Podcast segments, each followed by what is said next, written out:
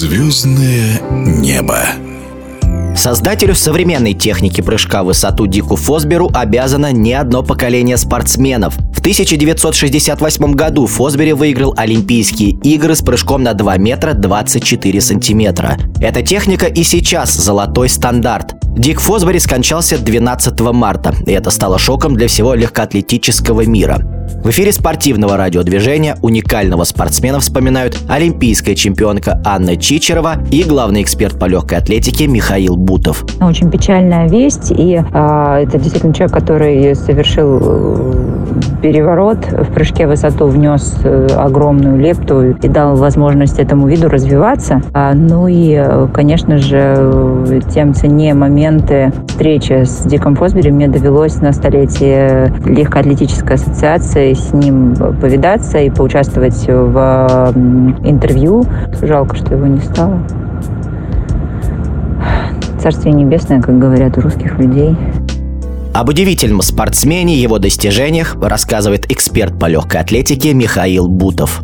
Ушел из жизни э, великий прыгун в высоту, Ричард Фосбери. И все его, конечно же, знают и помнят как Дика Фосбери. И это имя стало не просто именем в легкой атлетики, именем в спорте. Это, в общем, стало именем нарицательным, поскольку именно Дик Фосбери изобрел знаменитый теперь и используемый всеми легкоатлетами мира, прыгунами в высоту, э, стилю прыжка Фосбери флоп. Да, произошло это еще в 60-е годы, и тогда не было даже и упоминания о подобном способе прыжка. Прыгали перекидным или ножницами. Ну, кстати говоря, э, сам э, Дик э, предпочитал ножницы, и дальше он комбинировал с этим ну, способом прыжка в высоту. Не был он особенно уж таким каким-то заметным прыгуном даже в Соединенных Штатах Америки. Очевидно, что его дар экспериментатора, инженерная мысль, можно сказать, которая позже уже реализовалась и в бизнесе, и в его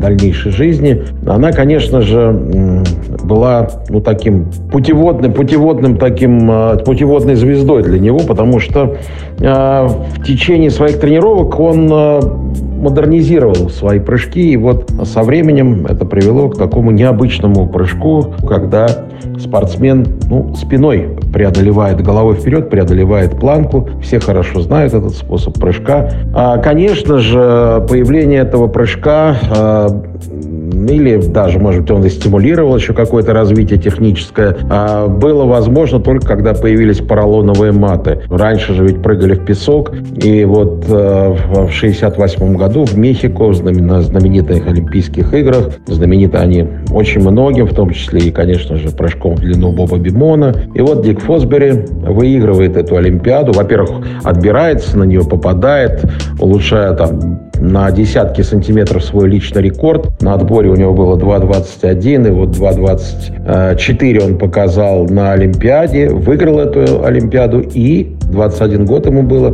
и больше а, практически никогда не выступал на профессиональных соревнованиях. Таково было его решение. Для него спорт был просто спортом. Он не был для него единственным смыслом жизни, не был для него единственной профессией. Он был инженером, как я уже сказал. Добился, кстати говоря, высоты и стал руководителем компании у себя на родине, в Орегоне. В эфире спортивного радиодвижения была олимпийская чемпионка Анна Чичерова и главный эксперт по легкой атлетике Михаил Бутов.